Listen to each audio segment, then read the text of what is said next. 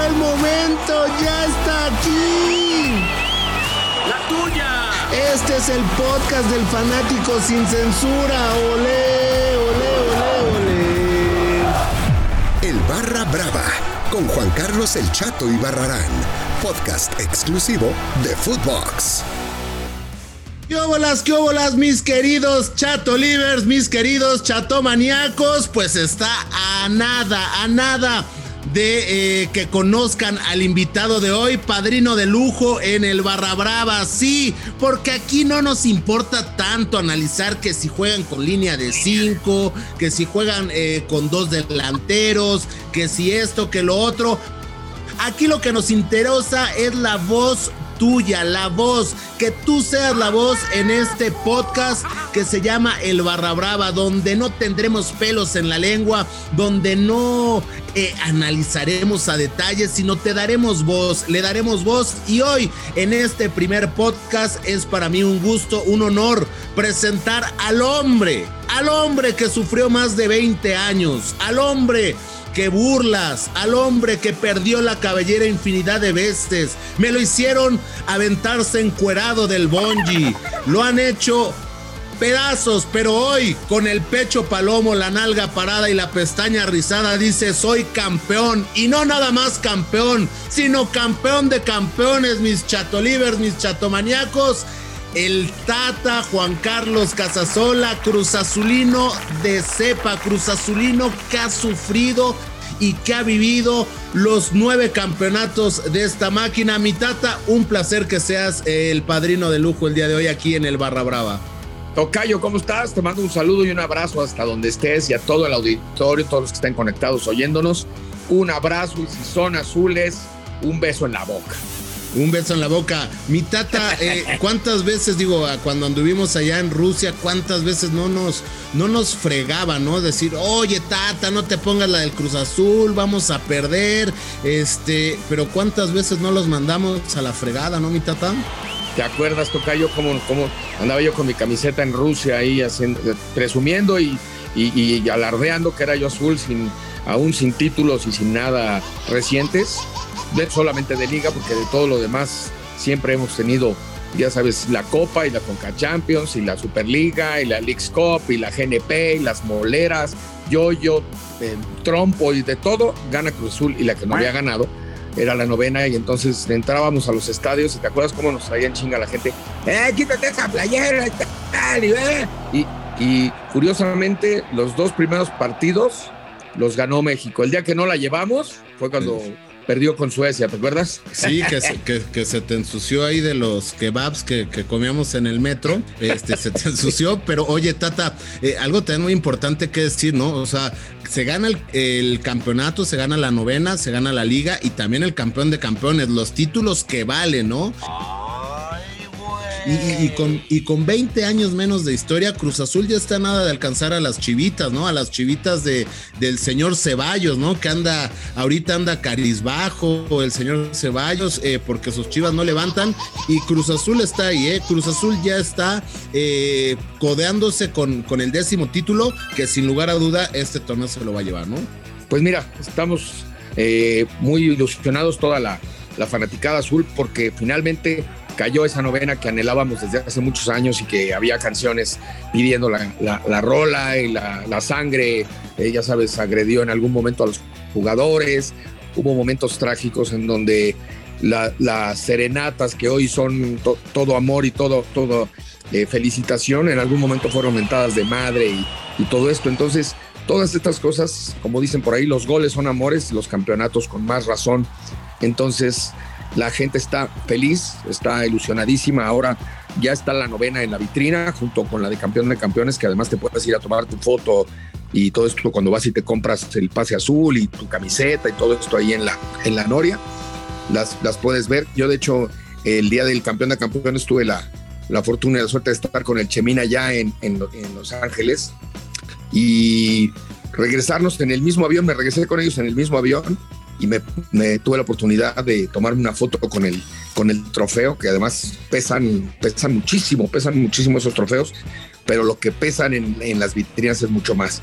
Y la verdad es que los aficionados estamos muy ilusionados con, con este inicio y no ponemos ninguna excusa como algunos equipos que hay, que tenemos jugadores en la selección, tenemos otros en los Olímpicos, que se nos lesionó Chuy, que todavía no regresa al drete, nada de excusas. El azul dice, aquí está mi cuadro y si tú lo ves, es un cuadro fuertísimo, que es algo que, ya tiene rato esto, la, tú volteas a ver el cuadro que está jugando y volteas a la banca y la banca es tan poderosa como los que están adentro. Oye, Tata, eh, eh, tanto es tu pasión por el Cruz Azul, digo, recuerdo que, híjole, también la, piel, la piel se vuelve sensible, ¿no? Ya cualquier insulto ya eh, explotabas y era, pues sí, pero ¿qué? ¿No? O sea, ya, ya era el, el, roce, ¿no? de, tanto que te están chingue y chingue, eh, pues ya eh, dices, ya, ¿no? O sea, ya, sí está bien, a ver, sí, si tú le vas a la América, tú le vas, está bien, qué bueno, pues déjame a mí irle a Cruz Azul y, también callándole el hocico a varios, te fuiste a tatuar eh, la novena, ¿no? En, en, el ombligo, creo, ¿no? no, está en el pecho, en el corazón. En el Ahí corazón. en el corazón puse el escudo con las ocho estrellas al lado la novena más, mucho más grande, el trofeo, y con una, eh, una lectura que dice, este, lo deberías de ver, lo deberías de ver, está, está padrísimo, porque es un, es un sentimiento que no morirá. La, la verdad, las fotos eh, son, son increíbles cuando lo ven, pero cuando lo ves en vivo es el, el, que lo uso es un, es un maestro. Y Charlie Martínez ahí de Underworld, que está ahí al lado de, del Monumento a la Revolución, un genio y una figura para hacer los, los tatuajes eh, más complicados. Lo fui, me puse en sus manos y la verdad dejó una obra de arte igual. Y, y, y, bueno, digo, sabemos que los tatuajes, digo yo, gracias a Dios no tengo tatuajes, eh, pero duele, ¿no? Pero eh, ese dolor ha de ser como muy fregón, ¿no? después de tantos años, pues, híjole, la novena, el callarle el hocico a varios, ¿no, mi tata? Fíjate que cuando me estaban haciendo el tatuaje, eh, yo soy muy aguantado, yo sí tengo tatuajes por todos lados, ya, es, un dolor muy, muy familiar. El de Welcome to the... ¿No? Welcome to Jamaica. y este... Y total, de repente sí me empezó a doler de más. Le digo, sabes que, que ahí sí me está doliendo mucho. Era como la parte más abierta del, del tatuaje, más hacia el costado. Y me dice, estoy poniendo la estrella. ¿te duele? Le digo, me, dolían más los insultos y las burlas, esto es, esto es Disneylandia. Entonces, son, son tatuajes que quedan en el, en el cuerpo y que siempre los tatuajes tienen que significar algo. Y para mí, Cruz Azul es mi loco amor. ¿Por qué le vas a Cruz Azul, Tata? O sea, eh, eh, me llama mucho la atención. Digo, muchos años trabajaste allá eh, en Televisa, actor. Digo, los que no sepan, eh, Casasola, eh, actor, eh, un excelente actor, un excelente actor de teatro, cantante, actor en Cats, una, una obra de teatro que no cualquier mequetrefe puede entrar, ¿no? Por, por el tema de, la cantada y todo esto. Y bueno, ahora como comediante, ¿no? Una carrera bastante, bastante amplia de, muchos años. Y, ¿Y por qué le vas al Cruz Azul, no? Fíjate que te platico que yo, mi apellido Casasola viene de los fotógrafos, de, los del archivo Casasola, de la Revolución Mexicana.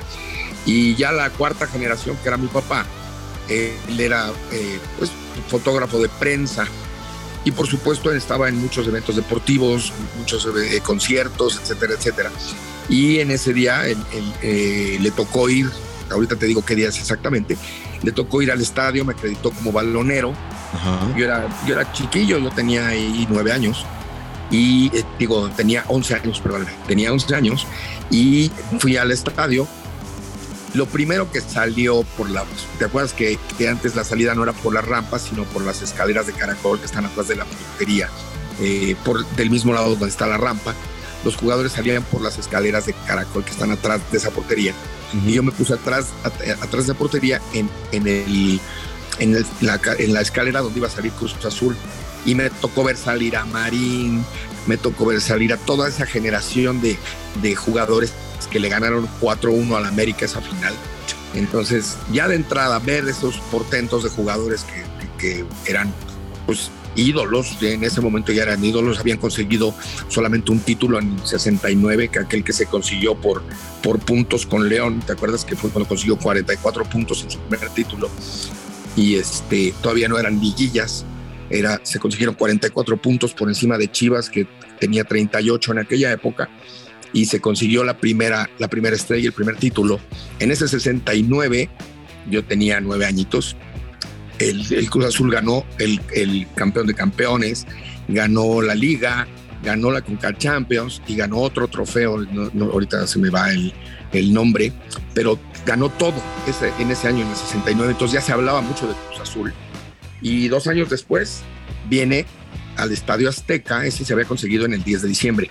Y dos años después viene a conseguir este, que es contra el América. Y entonces ahí es donde ya el amor se convierte en incondicional. Después de, de verlo salir, ver, ver ese uniforme ya en vivo, ver a los jugadores, aquella, además esa generación ¿no? de jugadores increíbles, Bustos, Marín, Muciño, Pulido, ¿no? generación totalmente el ¿no? toda, toda esa bandota, ¿no? Y entonces todavía aparte le meten cuatro al América, que, el América, pues en ese momento era el América, con Reynoso, Borja, Borgoya, ¿no? Toda aquella generación también de grandes jugadores. Y eh, mi amor ahí es, se vuelve para siempre, ¿no? Ese día. Oye, tienes, tienes muchos amigos que le van al América, ¿no? Y, digo, eh, las burlas y todo eso, pues siempre han sido complicadas, pero por ejemplo, no sé, con el Borrego, con Radamés, que, pues son tus carnalitos, que digo, eh, has tenido mucho éxito con ellos. Eh, nunca, nunca llegó a haber como que un roce ya de, oye, güey, pues, o sea, ya, mira, estamos en programa, sí es desmadre, pero pues ya bájenle, ¿no? O sea, ya, o sea, ya no chingue, pues es mi Cruz Azul, ¿no? ¿Nunca pasó eso, mi tata? No, fíjate que dentro de, esa situación que somos compañeros, hemos sido desde 2008, que fue cuando inició Guerra de Chistes como tal, como proyecto, pero antes jugábamos fútbol y, andábamos de gira con cosas este, de, también de, fútbol, de, con los actores que vamos a jugar de manera altruista a algún lado, todo esto. Entonces, eh, pues ya tiene algún, ya ahí era mucho más, mucho más atrás de estos 23 años, ¿no? De, de, tanto esperar. Ahí llevábamos muchos menos, entonces la burla era mucho menor, no, no, no existía todavía la, el, el, término despectivo de la cruz azuleada, las redes sociales no tenían tanta poder, ¿no? Entonces no había tanto mame como ahora pero últimamente sí se había puesto muy cañón, sobre todo con la gente, ¿no? Mis compañeros, ¿no? Con Borrego y Radamés son, son bastante respetuosos en el gane y en el pie. ¿No? Te raparon, te aventaron encuadrado del bonji. Pero, pero eso ya fueron, pero eso ya fueron apuestas. Y cuando apuestas, aguantas burlas, aguantas mame y aguantas todo lo que sea porque es apuesta. Entonces yo no tolero que un cabrón que ni le va al Cruz Azul, ni le importa el resultado, ¿Qué mentiras? Llegue y te, llegue y te esté chingando por algo. Dices, oye, ¿tú qué cabrón? O sea, ¿tú qué? ¿Tú qué chingados? Incluso tú y yo tuvimos ahí en Rusia un, un, en un desayuno, ¿te acuerdas, Tocayo? Algo dijiste que no me pareció y te dijo, oye, ya cabrón, ya estuvo. y apenas llevábamos 20, ¿no? O sea, en esa época llevábamos 20 años de, de sequía pero sí llega un momento en donde, en donde, sobre todo la gente en las redes sociales, cuando gana Cruz Azul, este, no se la termina. Cuando pierde la América, puta, no se la acaban conmigo. Pero cuando pierde Cruz Azul, puta, son millones contra mí. Entonces hay que aguantar vara y ni pedo en esa, en esa te expones, ¿no? Oye, Tata, esta plática está buenísima. Eh, vamos a despedir este primer programa dándote las gracias eternas por ser mi padrino. Sé que teniendo una persona tan exitosa, sabes lo que te quiero, sabes lo que te estimo, lo que te admiro, mi Tata. Sé que nos va a ir muy bien en el Barra Brava y este, pues vamos a darle una segunda parte eh, para que nos escuchen el jueves en, la en el Barra Brava. Hay que dejarles, eh, hay que dejarlos picaditos, ¿no? A todos estos chatolivers, a todos estos chat maníacos, mi tata, muchas gracias y nada más decirles que en la segunda parte va a comentar cuál fue el problema por el cual casi me mata. No se pierde el Barra Brava el próximo jueves con Juan Carlos Casasola. Gracias, mi tata. Gracias, gracias, Tocayo, por, por escogerme a mí, por ser tu padrino, abriendo tanta, tantos amigos que tienes, tanta gente que importante que pudiera hacerlo. Te mando un abrazo con todo mi cariño, que sea todo un éxito la Barra Brava. Esto fue El Barra Brava con Juan Carlos El Chato y Barrarán, podcast exclusivo de Footbox.